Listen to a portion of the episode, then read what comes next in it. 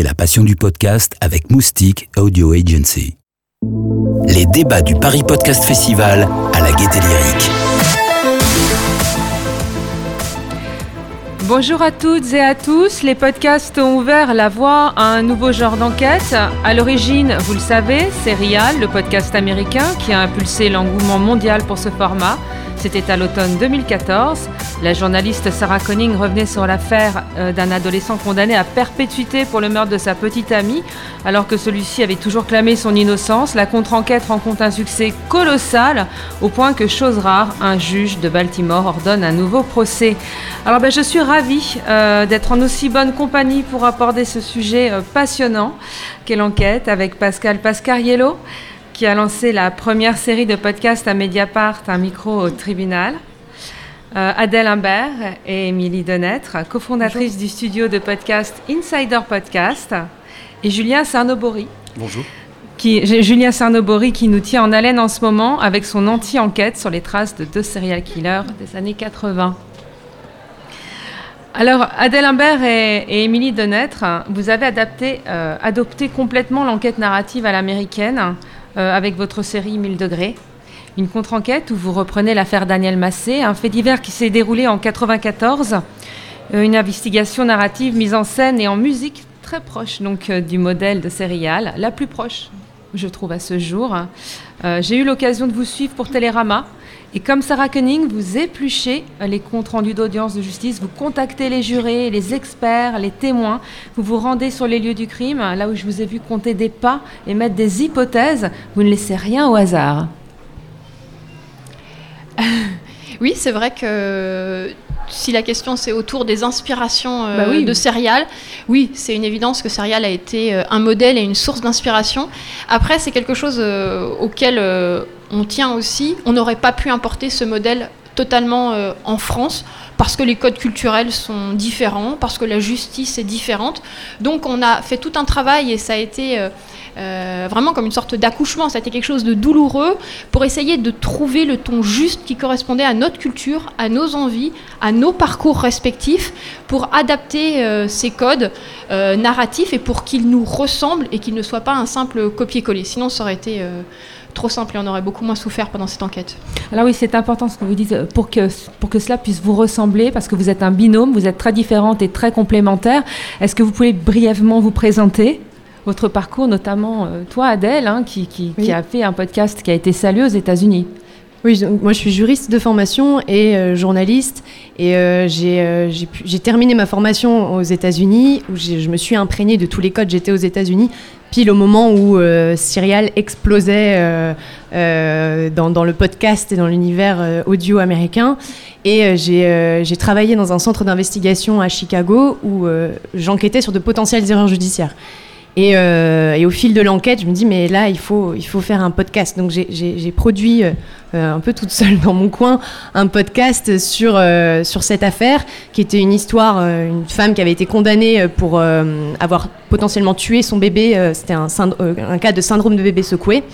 Et donc j'ai fait un podcast qui s'appelle Shaken, donc secoué en anglais, qui était un seul épisode et qui mettait à jour tous les éléments qu'on avait, qu'on avait réussi à, découvrir au fil de l'enquête. Et le podcast a été euh, récompensé et le procès a été réouvert aux États-Unis de cette femme. Donc je suis rentrée en France en me disant, mais là, il y, a quelque chose, il y a peut-être quelque chose à faire. Mais, euh, et ensuite, voilà, on s'est rencontrés euh, avec Émilie et, on a imbriqué nos deux univers sonores et puis aussi nos, deux, nos, compétences journalistiques qui étaient différentes et nos inspirations qui étaient aussi différentes. Et on a créé Insider Podcast et 1000 degrés comment vous fonctionnez sur le terrain toutes les deux, justement Alors, euh, bah, il n'y avait pas de, répartition euh, dite euh, au début. Hein. on a, ça s'est fait en marchant, on pourrait dire. Et on s'est aperçu que, en fait, l'une et l'autre, on, prend le lead à différents moments sans qu'il y ait des problèmes d'ego qui viennent s'y mettre. Donc, par exemple, en moment de, de pré-enquête, c'est souvent moi qui prends le téléphone. C'est souvent moi qui passe les premiers coups de téléphone. Adèle a aussi une très bonne capacité, quand les personnes ont des doutes, à, expliquer, à bien expliquer. Euh, exactement ce qu'on veut faire pour que les personnes soient bien carrées. Au moment euh, des interviews, on ne peut pas être à deux avec le micro et sans cesse se, le passer. Euh, bon, il se trouve qu'on a une installation où on n'a qu'un seul micro-main. Un micro-main, c'est le micro qu'on se passe comme ça. Donc ça, ça sera, on le fait hein, quand on, chacune on, a des choses à se dire, mais disons qu'Adèle prend le lead au départ sur, sur les interviews. Et donc du coup, moi je reste très focus souvent sur la qualité de la du prise de son et en gardant le côté euh, global Est-ce qu'on a tout ce, qu'on, tout ce qu'il nous faut? Euh, sur cette interview-là Est-ce qu'on a coché toutes les cases Est-ce qu'il y a des points qui nous manquent Pendant qu'Adèle, elle, est du coup à fond dans les questions, dans, les relances. Et du coup, c'est un fonctionnement qui, bah, pour tous ceux qui font de l'interview, le savent. Qu'est-ce que c'est compliqué de gérer en même temps le côté technique Est-ce que mon son s'enregistre bien Et mes questions du moment, est-ce que c'est je relance parce que je suis intéressée Plus, est-ce que globalement, j'ai ce qu'il me faut comme matière. Donc nous, il se trouve qu'on a deux cerveaux qu'on met potentiellement ensemble au moment de l'interview et ça nous facilite euh, souvent la vie. Donc on met ensemble à toutes les étapes en fait aussi. Alors c'est assez cinématographique. Euh, on est dans la voiture avec vous, on vous entend mettre le frein à main, décrocher votre ceinture, on vous entend marcher, on vous entend réfléchir, vous remettre en question, euh, vous inquiéter de la tournure que prend l'enquête. la musique est un personnage à part entière. Vous pouvez nous en parler aussi de cette BO qui est géniale. Oui, c'était une, euh, une vraie volonté pour nous de, partager les coulisses de, de, notre enquête avec les auditeurs. Donc on avait souvent l'enregistreur qui était allumé pendant qu'on travaillait ou pendant qu'on était sur le terrain et on avait parfois des heures d'enregistrement qui ne servaient à rien, mais parfois on a le moment où on découvre un truc dans le dossier et qui est juste le moment clé et qui rend voilà il y a toute cette spontanéité là euh, qui faisait partie des coulisses en termes d'enregistrement et la musique évidemment c'est un personnage de l'histoire, c'est Vincent Guillot, euh, qui est le réalisateur de 1000 degrés et qui, euh, qui a composé toute la musique originale de, de, de 1000 degrés, des 10 épisodes. Et on a euh, fait un travail vraiment main dans la main avec Vincent on était, euh, euh, il était jamais sur le terrain avec nous, mais euh, systématiquement on l'appelait quand on, était sur le terrain en lui disant voilà nos inspirations sonores, les, voix des personnes qu'on venait d'interviewer, on, l'imprégnait vraiment de toute notre matière sonore. Quand on rentrait à Paris, on, faisait des débriefs avec lui, et je pense qu'il y a eu vraiment là aussi un travail d'inspiration mutuelle en termes d'univers et lui a su apporter une forme de, de poésie à, de la matière journalistique brute. Euh. Et au final, c'était bien qu'il soit pas forcément avec nous sur le terrain parce qu'il gardait aussi un regard euh, extérieur et il avait du coup la possibilité, quand nous on était à fond dans le dossier, à fond dans des questions éthiques et journalistiques, lui il arrivait à être en dehors et à rapporter cette, euh, cette poésie qui, voilà, qui, qui lui est propre pour aller pointer certaines choses et ça c'était vraiment très intéressant. Je vous propose d'écouter un extrait.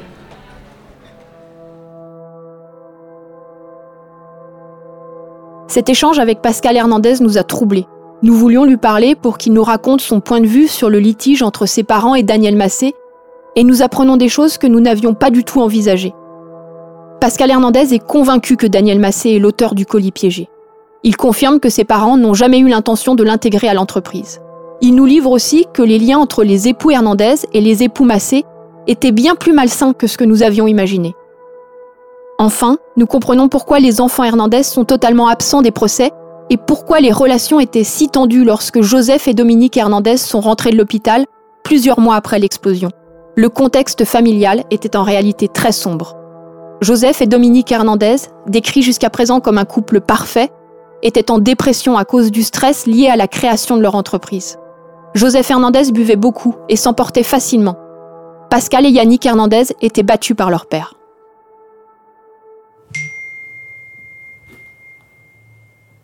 C'est Émilie qui est en train de m'écrire. Ça y est, on a reçu le PV d'audience. Regarde ton mail. Super. Euh, donc là, c'est génial. C'est le document qu'on attendait depuis des semaines pour essayer de remonter la piste du mari trompé, dont le nom aurait été lâché pendant le dernier procès par euh, Pavel Elkoubia, qui était l'un des témoins, et dont on n'a aucune trace aujourd'hui. Alors, je vais retourner dans mes mails. C'est pas noté, pas de nom, rien. Comment ça se passe quand on fait une contre-enquête, euh, quand on va vers euh, des témoins, la famille des victimes, les victimes elles-mêmes J'imagine que c'est assez compliqué de les faire revenir sur cette affaire. Est-ce qu'on vous a mis des bâtons dans les roues? Comment ça se passe sur le terrain? Euh, déjà, il y a un gros travail de, bah, effectivement, pour retrouver toutes les personnes qui ont été euh, impliquées de près ou de loin dans cette affaire. Euh, et donc, on a fonctionné par, par cercle concentrique, en fait. Donc, toutes les personnes qui étaient peut-être au départ les plus simples à, à contacter, donc les, les avocats, les témoins qui n'étaient pas impliqués euh, personnellement. Euh, euh, et puis après, il y a un gros travail de pédagogie à faire auprès de, bah, des victimes. Euh, et puis des deux familles, en l'occurrence, aussi bien le côté mm. Massé, où euh, Daniel Massé est convaincu et, clame son innocence depuis 25 ans, donc il se considère comme une victime, et puis euh, le couple Hernandez, en l'occurrence Joseph Hernandez, qui est victime d'un colis piégé et, qui depuis 25 ans voilà, a des, des, enfin, est victime dans sa chair quoi, de ce colis. Donc là, il a fallu faire preuve de, trouver les mots justes, et puis être patiente aussi parce que ça n'a pas forcément été évident de, de créer ce, lien de confiance et d'expliquer pourquoi ça avait un intérêt journalistique et pourquoi ça avait un intérêt pour le grand public aussi de revenir sur cette affaire-là.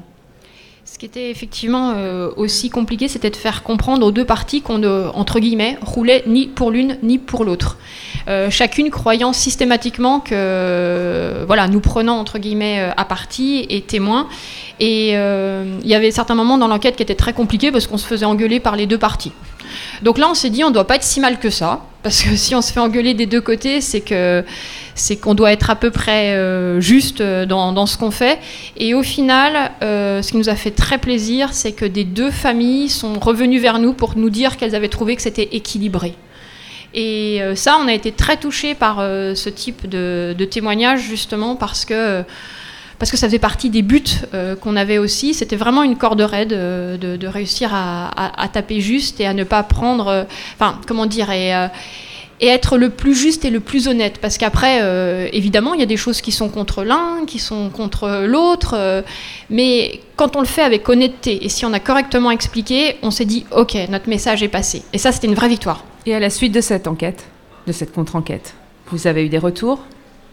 On a eu beaucoup de retours, ouais. on a eu beaucoup de retours aussi bien du grand public, donc ça merci parce que c'est un vrai, ça nous booste, euh, c'est la plus belle des récompenses. Et on a eu aussi beaucoup de retours de professionnels, donc euh, aussi bien justement des, des avocats, euh, des, des, policiers, des gendarmes qui nous ont écrit des mails très détaillés pour nous demander des, détails sur des points très précis de l'enquête ou même parfois qui avaient leur propre théorie ou leur propre thèse et qui voulaient échanger avec nous, savoir ce qu'on en pensait. Donc oui, euh, pas mal de, retours. Et puis des sources, Émilie on a, on a parlé aussi des retours de, nos sources principales. Merci. La nouveauté avec le podcast, euh, c'est donc cette formidable liberté de traitement dans l'investigation, le format, les coulisses et l'humain. Julien Cernoboris, c'est votre griffe à vous. Déjà dans Super Héros, on était conquis par votre approche romanesque de vos interlocuteurs, une trajectoire singulière, brisée, émouvante, touché aussi par cette façon bien à vous que vous avez de les mettre en lumière, ces femmes et ces hommes, en sondant l'intime sans masquer ni étouffer vos propres émotions. Avec l'anti-enquête, voilà un podcast qui porte joliment son nom, non? C'est une anti-enquête. Oui, alors c'est complètement différent d'une contre-enquête pour le coup, parce que je pense que je serais incapable d'être vraiment euh, un bon enquêteur. Euh, mais c'est une anti-enquête dans la mesure où je prends mon, ouais c'est vrai, où je prends mon, temps en fait déjà. Je prends tout le temps euh, qui, est nécessaire. En fait, j'ai pas vraiment de, au contraire, je veux vraiment que ça dure très longtemps. Donc j'ai aucune efficacité à ce niveau-là. Et aussi, je vais explorer tous les à côté de l'affaire criminelle sur laquelle je travaille. Et euh, donc voilà, l'idée c'est de, de, faire durer ça le plus longtemps possible. Alors que normalement dans une enquête, on devrait quand même être un peu, un peu efficace. Et donc je travaille sur l'affaire Thierry Paulin, euh, donc, qui était un grand serial killer, euh, le troisième ou le deuxième en termes de victimes en France, je crois, qui a tué entre 20 et 30 vieilles dames dans les années 80. C'est absolument horrible. Et pour expliquer un petit peu, je me suis rendu compte que, que son complice, en fait, Jean-Thierry Mathurin, ils ont tué les dix premières victimes ensemble, vivaient dans mon immeuble. Donc je suis, parti de, là, en fait. Et pour vous dire, j'arrive même pas J'essaie de trouver des gens qui auraient connu euh, Thierry Paulin pour, euh, pour m'en faire son, son portrait. J'arrive même pas à mettre la main sur son avocat, c'est vous dire en fait. J'ai cherché, cherché, cherché, j'arrive pas à le retrouver. Et donc, euh, mais c'est pas vraiment mon but en fait. Mon but c'est vraiment de, de, prendre mon micro d'aller sur les lieux de crime successivement et de voir ce qui se passe en fait. J'arrive un peu comme une performance, c'est-à-dire que j'arrive micro ouvert. Et euh, donc tous les immeubles à Paris sont, sont fermés avec un code, etc. Donc au début, le premier immeuble, je me suis dit, mais je vais jamais euh, y arriver, c'est absolument impossible. Et en fait, je vois ce qui se passe, il se passe toujours quelque chose. Alors quand il se passe rien, je décris moi-même euh, qu'il ne se passe rien ou ce qui, se passe ou des choses. Des choses banales en fait. Et, et après, voilà, j'essaie de rentrer dans les immeubles, de rencontrer un peu les gens qui vivent là, d'avoir des renseignements sur les victimes. Euh, qui, sont des, vieilles dames qui étaient déjà oubliées à l'époque, qui, sont, qui sont encore plus 35 euh, ans après les faits. Et voilà, et ça me convient comme façon de, fonctionner. C'est un, un, peu étrange, mais voilà, c'est une anti-enquête. Oui, il y a eu un meurtre euh, horrible commis dans cet immeuble et tout le monde l'ignore, quasiment tout le monde. Oui, tout le monde l'ignore aujourd'hui. Donc voilà. Et surtout, j'ai parfois rencontré, notamment sur le deuxième lieu de crime, quelqu'un qui était là à l'époque, c'était le voisin de palier de, la vieille dame, il s'en souvient à peine. Et à l'époque, ils s'en foutaient complètement, en fait, euh, parce que c'était une vieille dame, alors que c'est quand même, c'est quand même assez, euh, assez horrible, quoi, comme histoire. Donc voilà, c'est assez étonnant ce qui, voilà, j'interroge un peu la, société par rapport aussi notre perception des, euh, faits divers. Voilà, à travers cette contre-enquête aussi, c'est toute l'humanité que vous interrogez.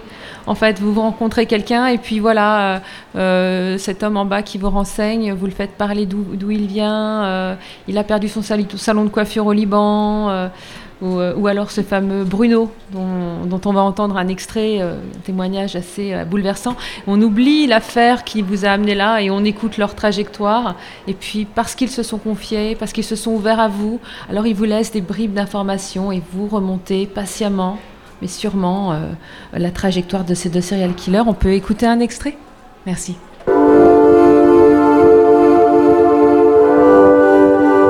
toujours un peu de colère dans toi? Ah bah oui, ça oui, c'est clair. Ah oui, c'est clair. Euh, c'est pas parce que tu as été maltraité ou euh, victime d'abus sexuels euh, que tu vas devenir obligatoirement un serial killer. Mais quand on regarde l'enfance de la majorité des serial killers, on s'aperçoit que ce sont des gens qui, presque comme moi, ont eu des enfances extrêmement, extrêmement dures, et bien plus dures que la mienne. Je crois que c'est le cas de Jean-Thierry Mathurin et Thierry Paulin. Oui, mais le problème, c'est justement, c'est qu'il faut savoir qu'un une fille, c'est différent, mais un garçon, un enfant, quand il est petit, c'est magnifique, ces gens, mais ça peut devenir une véritable arme de destruction. Voilà, c'est assez, euh, assez, touchant, effectivement, euh, comme les gens, euh, cette faculté que vous avez de, faire parler les gens d'eux-mêmes, qui, qui, nous avait touché déjà avec Super Héros. Je me, je me rappelle de Rebecca, notamment, vous disiez Son récit m'a beaucoup changé. J'ai su que je voulais être son amie. Parce qu'aussi, c'est très écrit, vos enquêtes sont très écrites. Alors, super-héros, c'est plus écrit. Là, je, n'écris rien, je ne prépare rien, absolument. Et d'ailleurs, ce, ce, Bruno qu'on vient d'entendre, j'ai envie de te dire, j'ai rien fait en fait, parce que j'étais dans la rue avec mon micro devant le lieu de crime.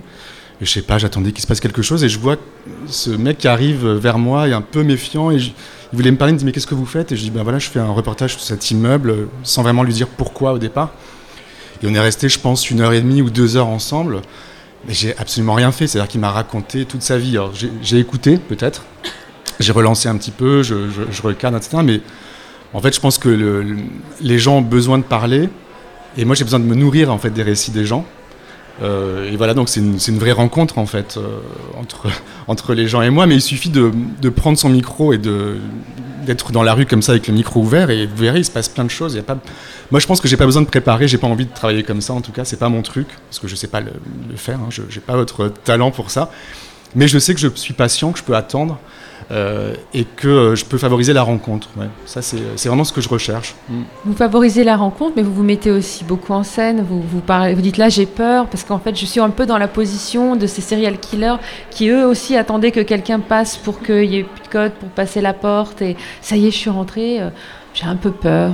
En fait, je me confie à mon micro. C'est pas forcément que je me mets en scène, mais je me, je me raconte parce que déjà, bah, je sais pas, je, je, suis tout seul avec mon micro, rien n'est préparé. Donc, c'est déjà bien, bien pratique de parler à son micro. Et j'essaie de raconter pour emmener l'auditeur avec moi. Et euh, peut-être que je me parle à moi-même aussi. Et je raconte un peu ce que je ressens. Et, euh, Et effectivement, j'ai peur. J'ai entendu euh, des gens qui disaient, mais en fait, il, fait semblant d'avoir peur. Mais non, en fait, j'ai vraiment peur parce que c'est des lieux qui sont chargés. Il y a eu un crime. Alors moi, c'est pour moi, c'est ça me terrifie pas mal. Et ce qui me fait surtout peur, c'est d'entrer dans les immeubles avec un micro et d'aller frapper aux portes. En fait, ça, enfin, ça fait peur, quoi. Parce qu'on a peur de se faire jeter, ce qui arrive. Ce qui arrive, mais rarement, en fait. Et euh, c'est surtout là que, que, que, se situe ma peur, en fait. Mm alors que vous n'êtes pas un serial killer. Néanmoins, vous avez ce mode opératoire euh, de, d'entrer dans l'intimité des gens, de les écouter, de prendre le temps et de leur poser toujours des questions. Oui, alors alors, je suis pas un serial killer, mais je me rends. C'est ce que j'aime dire. non, mais je, sais, mais, j'ai un peu la même démarche en fait que Thierry Paulin Mathurin parce qu'il suivait des vieilles dames qui entraient chez elle, mettait un peu le pied dans la porte et il, il s'incrustait dans l'immeuble. Et je fais exactement la même chose avec un micro. Et je trouve des, victimes, en fait, quelque part, des gens que, chez, des personnes chez lesquelles je m'incruste. Euh, mais voilà, bon, il, se trouve que oui, ce que, je vous disais, c'est que les gens aiment, parler et, euh, et, ça fait du bien à tout le monde, en fait. Je pense alors à, moi, indéniablement, à, mes euh, interlocuteurs et sûrement aux auditeurs aussi. Parce qu'ils entendent des gens qu'ils n'ont pas l'habitude d'entendre. Alors après, il n'y a rien de nouveau sur l'affaire hein, avec, tout ça, parce que déjà, c'est une affaire qui est, est classée dont on, nous a, dont rebattu les oreilles pendant, pendant des années. Tout, bon, elle, est un peu oubliée parce qu'elle est très glauque, donc les gens n'y pensent pas forcément. Mais je veux dire, il n'y a plus rien à découvrir en fait sur cette affaire, et c'est ça qui m'amuse bien, c'est que il n'y a plus rien à découvrir, mais en fait, il y a plein de choses en fait, et plein de choses euh, peut-être humaines, euh, euh, tout ce qui se passe autour, et finalement, on se rend compte que l'affaire est toujours, toujours un peu d'actualité en fait. Elle est toujours un peu présente dans les têtes, dans les immeubles, même si les gens ont un peu oublié, mais quelque part, ces immeubles sont toujours habités par, par les victimes et par, par ces, ces, crimes atroces qui, qui ont été commis dans ces, dans ces murs.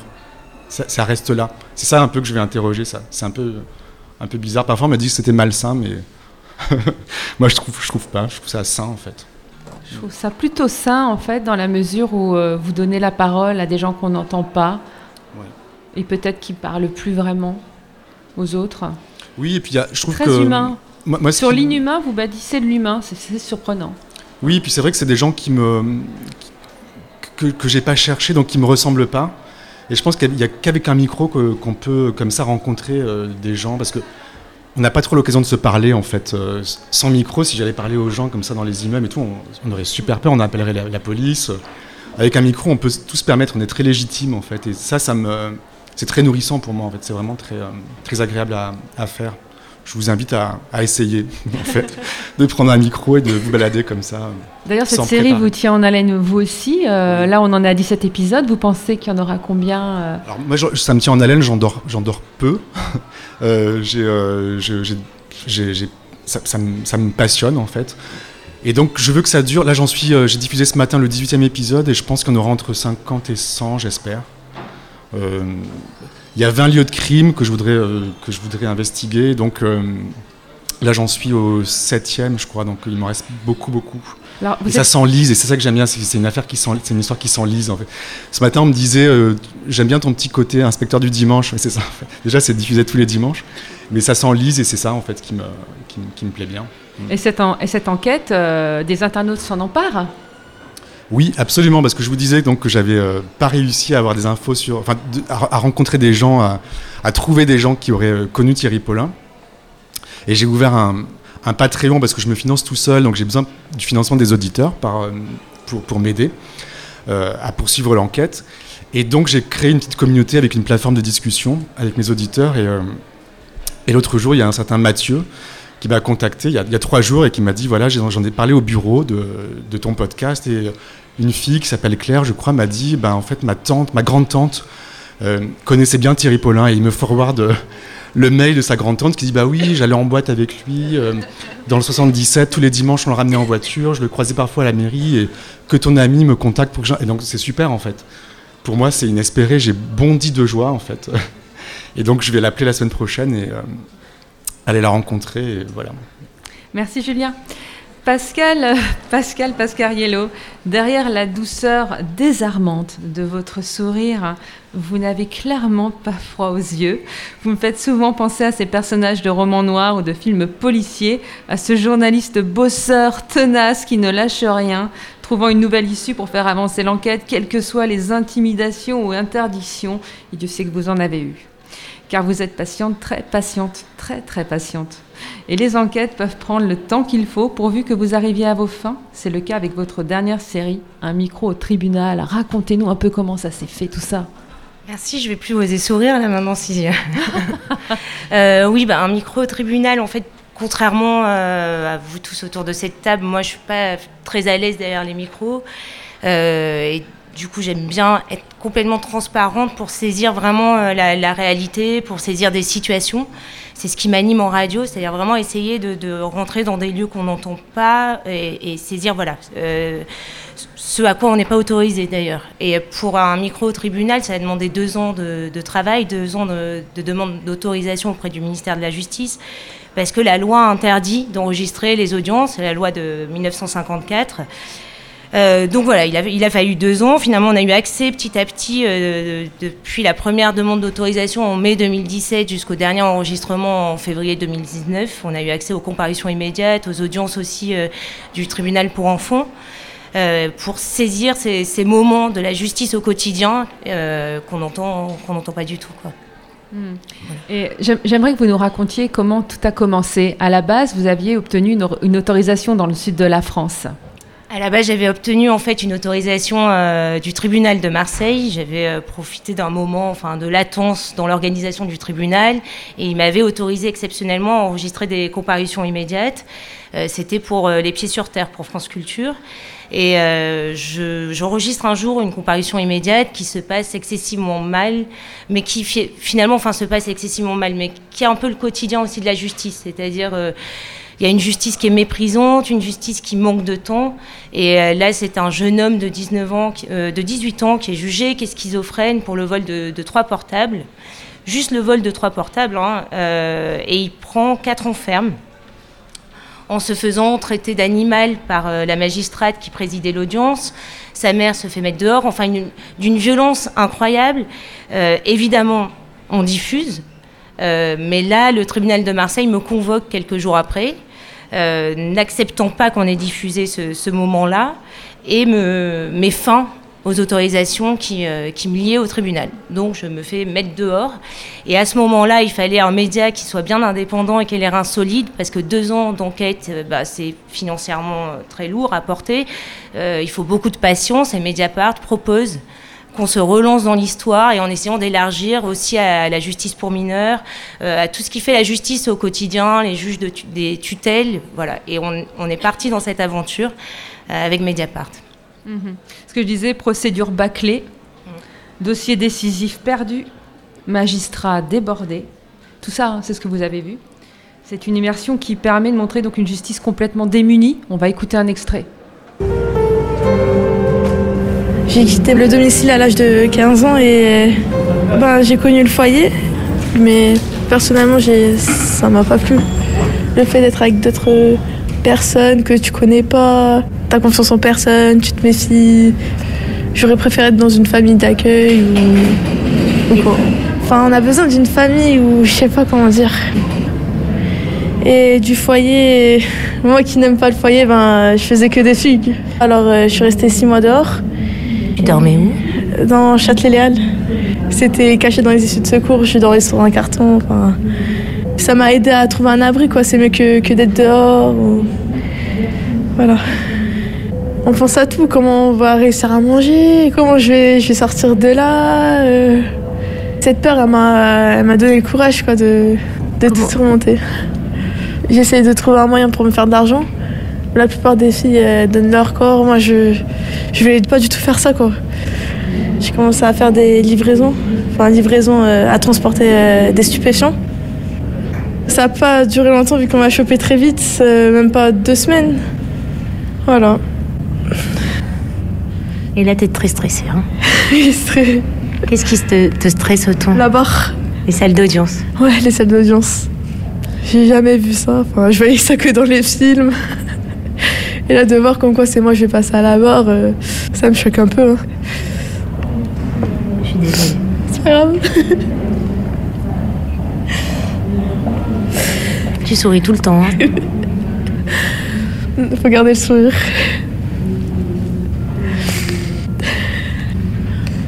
Là, à 18 ans, t'en es où? Ben, je suis en recherche d'emploi. J'ai fait plusieurs démarches auprès de Pôle emploi. On galère toujours, mais j'espère vraiment que ça va venir. Bonjour, vous pouvez vous asseoir. L'audience du tribunal pour enfants est ouverte. Mademoiselle, euh, approchez. C'est très dur. Brièvement, on peut, on, peut, on peut brièvement raconter au moins ce son qui donnera sans doute envie d'écouter les autres et qui met en, exerce toutes ces coulisses de la justice qu'on ne voit pas et qui sont assez terribles, c'est-à-dire qui passent complètement à côté de l'humain. Euh, cette, jeune femme qui se débat pour pouvoir avoir une situation, pour pouvoir bah, récupérer son frère, euh, qui, qui, est dans une famille, tu peux nous raconter en fait, son frère, euh, bah, comme elle a subi des violences euh, de, la part de, sa mère, son frère est placé également au foyer donc elle, n'a qu'une envie, c'est absolument retrouver un travail pour récupérer la garde de, son petit frère. Et durant l'audience que vous pourrez entendre, qui, on, l'a à peine débuté, durant l'audience, la magistrate passe absolument à côté de cette jeune fille par faute de temps, peut-être aussi par une forme de mépris aussi de, classe, euh, parce que ça, il faut quand même l'avoir à l'esprit. Passe absolument à côté, alors que justement Sarah avait besoin d'une protection judiciaire, une protection judiciaire, c'est-à-dire avoir une éducatrice. Au cas où si elle retombe à la rue, elle peut être placée dans un foyer en urgence. La magistrate décide de lui enlever cette protection, euh, la condamne à une peine avec sursis en plus, euh, et suite à ça, euh, ben, elle est complètement démobilisée. Enfin, cette annonce a été euh, catastrophique pour, euh, dans son parcours alors qu'elle se, raccrochait et qu'elle a essayé de s'en sortir à tout prix. Ça a eu un effet euh, ben, tellement catastrophique que Sarah, quelques mois après, est retombée à la rue. Son avocat a fait appel et à l'appel, on lui a redonné une protection judiciaire, mais c'était déjà trop tard. Alors depuis, j'ai eu des nouvelles de Sarah. Elle est tombée enceinte, elle, elle habite pas à Paris et son éducatrice tente de renouer le, travail, mais avec beaucoup de difficultés. Donc évidemment, une décision de justice peut détruire, euh, peut vraiment détruire des vies, plutôt que de les rattraper. Et c'est aussi ça euh, ce qu'on peut, entendre euh, dans, la série. Alors, on vous entend lui parler avant qu'elle entre dans cette salle, mais en gros, on ne vous entend pas parce que vous n'avez pas le droit d'intervenir. et même les affaires, c'est pas vous qui les choisissez, c'est ça? C'est très intéressant, oui, parce que là, euh, finalement, il y, a des enquêtes où on essaye en fait de savoir comment retranscrire une enquête en radio, c'est-à-dire comment on va trouver des personnes qui acceptent de parler. Là, c'est un peu l'inverse de ce qui s'est passé, c'est-à-dire que j'étais plongée moi-même dans un quotidien où j'avais pas vraiment euh, le choix entre guillemets, c'est-à-dire qu'on me disait tel jour, tel magistrat est d'accord, donc il vous ouvre ses audiences. Donc je découvrais le matin même les affaires, je devais vite essayer de rencontrer les personnes, il y avait cette urgence là, et je devais leur demander l'autorisation de les enregistrer, d'enregistrer l'audience. Euh, donc c'était vraiment une plongée, une immersion, euh, sans que j'ai aucun choix, et c'est pas inintéressant. Et en même temps, toute la réalité qu'on décrit, en fait, dans, nos articles, c'est-à-dire tout ce qu'on dit sur une justice qui manque de moyens ou une justice qui est aux ordres euh, aussi d'une politique, par exemple, répressive, euh, est transparaît. C'est-à-dire que les magistrats ont tenté, euh, évidemment, de, garder un peu la mainmise, mais finalement, c'est elle transparaît à chaque fois. Il y a eu des, moments de colère, il y a eu des moments de cris, des moments enfin, complètement chaotiques. Il y a eu aussi des moments où, par exemple, des, jeunes étaient. Enfin, j'ai pu enregistrer au moment où il y avait les mouvements lycéens. Euh, à la fin du mois de décembre 2018. Et là, je me suis retrouvée face à des magistrats qui demandaient à ce qu'on fasse comparaître des jeunes pour des G2 en me disant mais vous savez un G2 c'est quand même très dangereux, euh, c'est considéré comme une arme. Et ils en sont arrivés là parce que, évidemment, les directives, c'était de dire il faut systématiquement incarcérer ou faire comparaître devant un magistrat pour faire cesser un mouvement. Donc on était en plein, pleine politique euh, répressive et ça aussi, donc j'ai pu le saisir au cours de, cette série. Comment vous vous expliquez ça? Est-ce que cette justice euh, part à volo? Euh, bah c'est une évolution, oui. La justice manque de, moyens, la justice est de moins en moins indépendante. Donc c'est tout ça qui qu'on a pu, euh, enfin c'est tout le constat qu'on fait depuis quand même des années de réforme euh, de la justice, et c'est tout ce qui est le quotidien de la justice aujourd'hui. Ce ne sont pas des mots seulement. Oui, la justice devient de moins en moins indépendante, et faute de moyens, hélas, euh, peut détruire des parcours au lieu d'aider les, les personnes qui comparaissent devant elle. Alors, vous, vous ne réouvrez pas des enquêtes, euh, vous êtes sur euh, des sujets euh, très chauds, vous rencontrez des politiques, des problèmes environnementaux. comment on travaille sur ce genre d'enquête?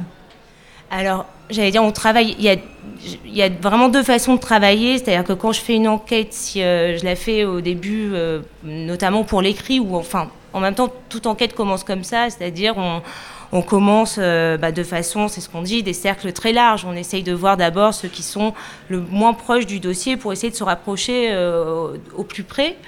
Euh, et ensuite, quand c'est à l'écrit, il y a une plus grande facilité pour retranscrire une enquête. Après, en radio, c'est là, enfin, la question, c'est toujours de se demander comment je vais la raconter, qui va accepter de me parler ou quelle situation, parce que moi, en revanche, c'est vrai, je ne sais pas trop, entre guillemets, euh, narrer euh, les, situations, donc je préfère les saisir. Et à chaque fois, j'essaye d'aller au plus près, enfin, de voir quelle situation dans la réalité peut être saisie avec un micro pour être racontée, pour raconter une histoire, raconter l'enquête aux auditeurs. Merci. je pense que peut-être on peut passer aux questions. Je pense que le public a sans doute beaucoup de questions à, poser aux enquêtrices et à notre enquêteur.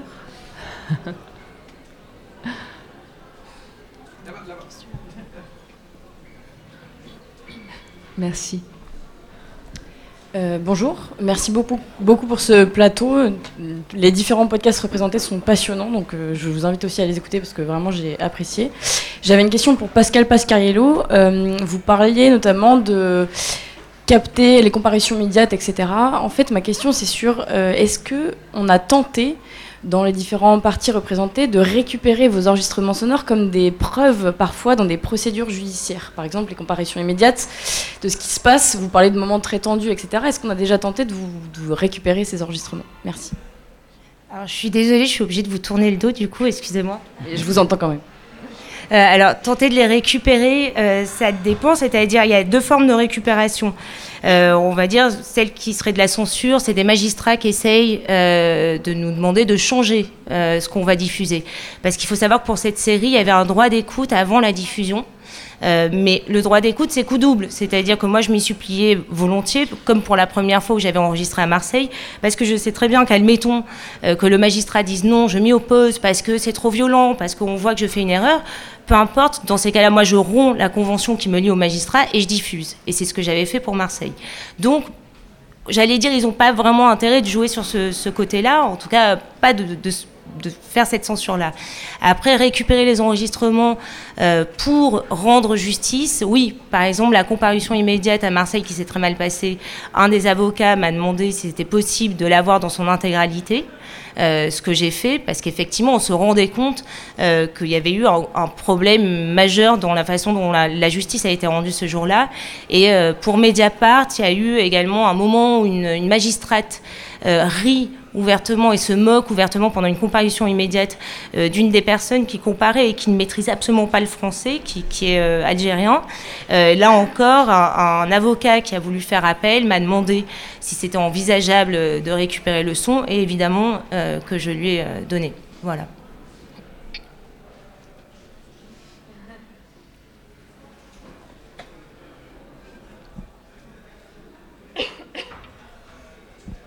Bonjour. Euh, moi, j'avais une question. Euh, un des enjeux du podcast d'enquête, il me semble, c'est, euh, désolé pour l'anglicisme, le storytelling. Comment est-ce qu'on construit euh, son enquête et surtout le côté feuilleton, en fait, d'épisode en épisode. Euh, donc ma question est surtout liée, pardon, destinée à, vous deux. comment et à quel moment vous vous dites, OK, on va aller dans cette direction, l'épisode 1, ce sera ça, l'épisode 2, ce sera ça, l'épisode 3, ce sera ça.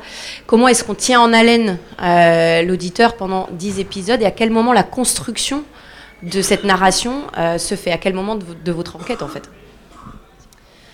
Euh, C'est un long processus. Euh, on s'est inspiré des, évidemment des techniques de, de scénaristes pour justement créer une forme de suspense dans notre enquête.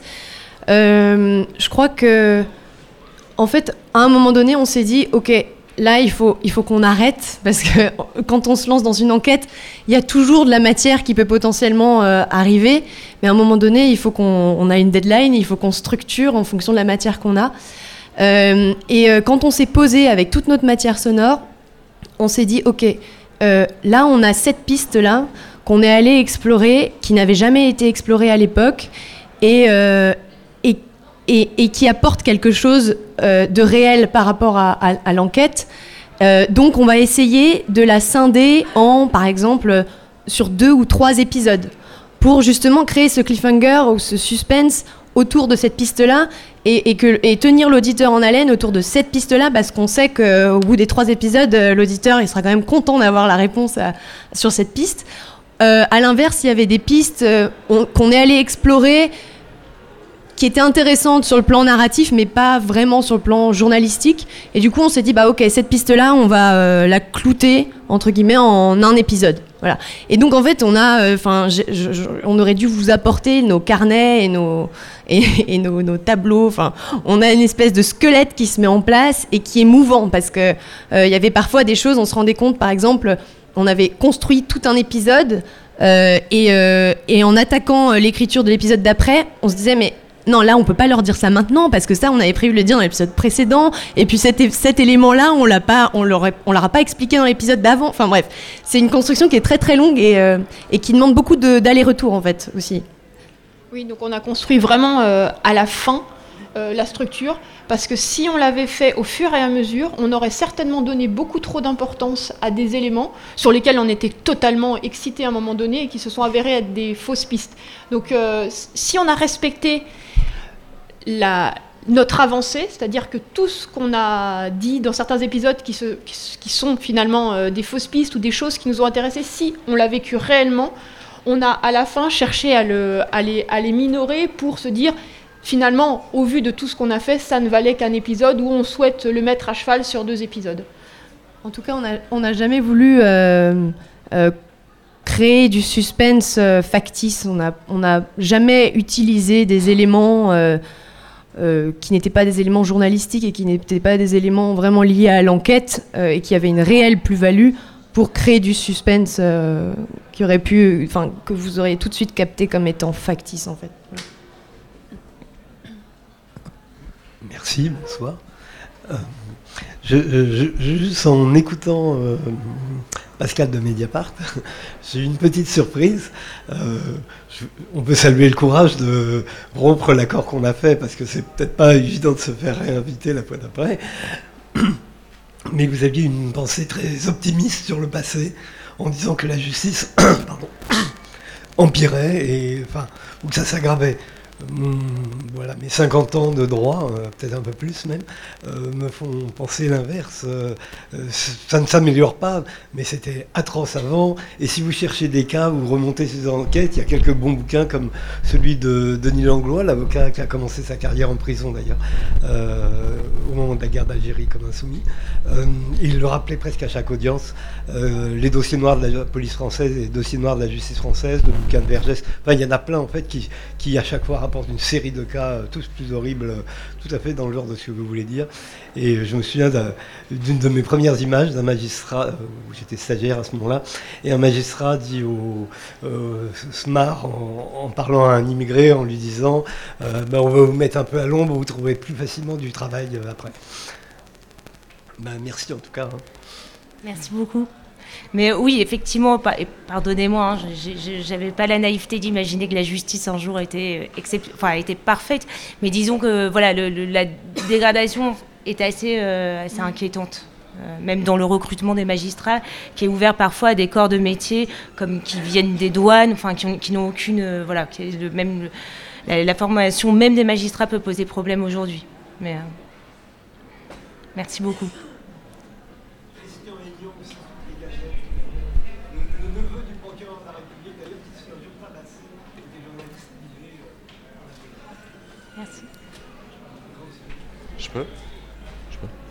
Oui, c'est une question pour Adèle et, Émilie Lenêtre. J'aimerais savoir si, contre un abonnement de, à vie à Spotify, on pourrait connaître les, les coupables de la prochaine enquête éventuellement. On te voit, Jean-Christophe. Euh, un abonnement à vie à Spotify, bah, pourquoi pas hein. euh, En tout cas, peut-être que ça, c'est une question qu'on nous pose souvent.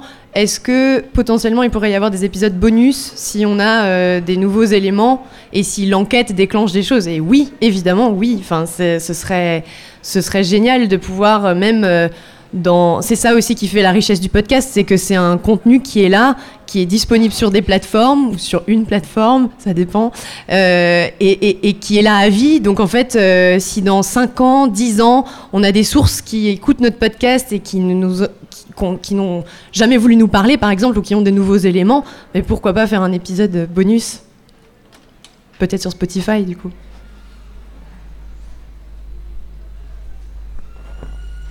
Bonsoir, j'ai une question. Euh, comment vous faites pour euh, sélectionner euh, ces enquêtes-là et pas d'autres? Parce qu'il y a des milliards d'enquêtes qui se font sur plein de trucs. Et donc pourquoi vous choisissez celle-là spécifiquement? Est-ce que vous avez eu un rapport personnel ou pas? C'est pour nous ou pour toute la tablée? Pour Cerno, je sais que c'est parce qu'il a été dans le même immeuble, mais pour vous euh, en fait, il n'y a pas de. Comment dire Il n'y a pas de, de grille euh, préétablie sur des, euh, sur des critères. Parce que du coup, c'était plutôt une première fois. on avait, moi, j'avais lu un article de, de, presse qui parlait de Daniel Massé, qui clamait son innocence. Et voilà, on a tout de suite été interpellé par le fait qu'il était sorti de prison et qu'il continuait à clamer son innocence. Entre guillemets, il, avait fini de purger sa peine, et puis ça se passait euh, à Toulouse, et puis euh, à la fois c'était un colis piégé. Euh, c'est rare un colis piégé en matière criminelle. Hein. c'est un acte prémédité, il faut être doué de ses mains pour fabriquer un colis, c'est prendre bien beaucoup de risques au cas où ça ne marche pas. Et hum, il y avait tous ces éléments-là qui nous ont, avec Adèle, donné envie euh, d'aller sur, euh, d'aller sur cette histoire. C'était un petit peu comme une forme d'instinct, je pense qu'on pourrait... Et puis, euh, il y avait aussi ce côté très clivé dans l'histoire, où il y avait vraiment, dès le départ, depuis 25 ans, Daniel Massé qui, dit, qui clame son innocence, qui dit qu'il a été condamné à tort à 25 ans de réclusion criminelle, et de l'autre côté, la famille des victimes et Joseph Hernandez, qui lui, depuis 25 ans, est victime d'un colis piégé et dit c'est sûr c'est Daniel Massé. Donc on se dit là il y a quand même quelque chose à creuser parce que pour que ce, euh, chacun dans leur camp ils, puissent rester aussi campés sur leur position, c'est qu'il y a quelque chose, il y a encore une parole qui doit être euh, libérée. Et ce qui nous avait bien plu aussi, c'est que cette histoire, elle s'était passée en 94, le dossier était clos, donc on avait euh, la possibilité d'aller dessus sans, sans prendre de risques judiciaires. Donc ce choix, il est, un petit peu journalistique, il est un petit peu humain, il est fait avec les éléments du moment. Euh, c'est difficile, en fait, de répondre exactement euh, comment on sélectionne. Et la prochaine enquête est déjà dans les tuyaux? Oui, on vient de commencer à enquêter sur la prochaine affaire, dont on ne peut pas vous dire grand-chose malheureusement pour l'instant. Et c'est pas parce que euh, on veut euh, entretenir un mystère, hein. c'est euh, juste parce que on est en plein, en pleine signature de, enfin on est au milieu de signature de contrat et, au milieu des devis, donc la partie pas très fun de, l'enquête. mais en tout cas, ce sera pas, ce sera pas la même chose. voilà. Donc on espère que la surprise vous plaira. Les contrats, on peut peut-être expliquer rapidement euh, combien, coûte une, combien ça vous a coûté de faire cette série 1000 euh, degrés? Euh, en l'occurrence, bah, pour 1000 degrés, c'était un contrat de sponsoring avec Audible et c'est plusieurs dizaines de milliers d'euros pour une série de 10 épisodes. C'est ce que vous êtes en train de gérer pour, pour la prochaine, mais vous aimeriez varier les partenaires, c'est ça?